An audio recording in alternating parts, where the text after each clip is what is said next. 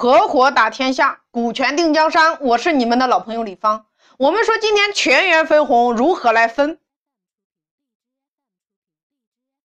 假设今年你的营业额是五千万，那你的净利润只有一千万，那这个时候公司愿意拿出百分之二十进行全员分红，也就是两百万，如何来分？这个时候首先需要看你公司是什么类型的。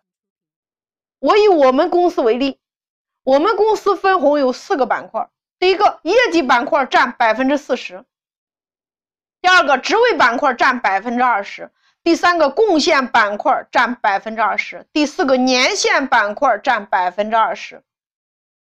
那么，两百万，也就是第一个业绩板块分走八十万，第二个职位板块分走四十万，第三个贡献板块分走四十万，第四个年限板块分走四十万。具体到个人能分多少钱呢？我以小王这个员工为例，他在公司他总业绩占比百分之十，那么业绩板块他分走了八万。那么小王在公司他的职位是业务员，占百分之五，那他的职位板块四十万的百分之五分走两万。那小王在公司贡献板块占百分之二，那四十万的百分之二也就是八千。那小王在公司的年限占百分之一，四十万的百分之一，也就是四千。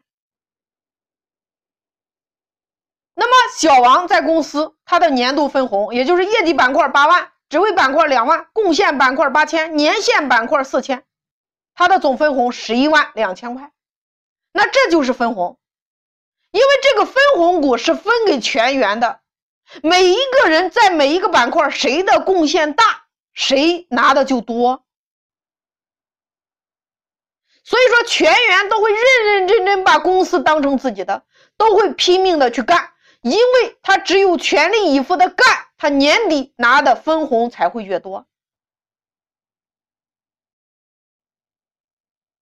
为什么你公司的第一名不愿意把他的销售秘诀分享出去呢？因为他分享出去，他多了一个竞争对手。但是，当今天你的公司导入这个分红机制，他愿意分享。因为他分享出去之后，公司赚的利润多了，他拿的分红也就多了。他业绩板块第一名啊，他分享了一个方法，帮公司又多赚了两百万，那他在贡献板块就又分的多了。所以这个机制是拉动所有人的力量，而且能够帮你很好的来留人。最重要的分红是每年可以清零。所以这就是全员分红的力量。那每天十分钟，李芳带着你一起来聊聊创业的这件事儿。